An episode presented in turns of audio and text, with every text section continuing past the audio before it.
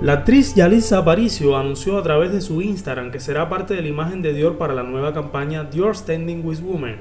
La maestra de preescolar que saltó a la fama gracias a la película Roma ha estado presente en los medios en los últimos meses, ya que con anterioridad fue convocada a formar parte de la Academia de Hollywood y posteriormente abrió su canal de YouTube. Esta vez, la actriz es tendencia gracias a la campaña Dior Standing with Women, en la que formará parte junto a celebridades como Charlize Theron y Cara Delevingne.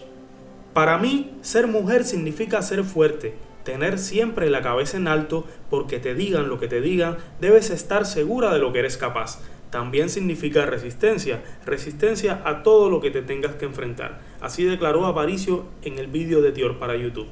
Esta campaña de Dior busca unir fuerzas entre mujeres que han alcanzado grandes cosas en el medio, con el fin de visibilizar el poder femenino.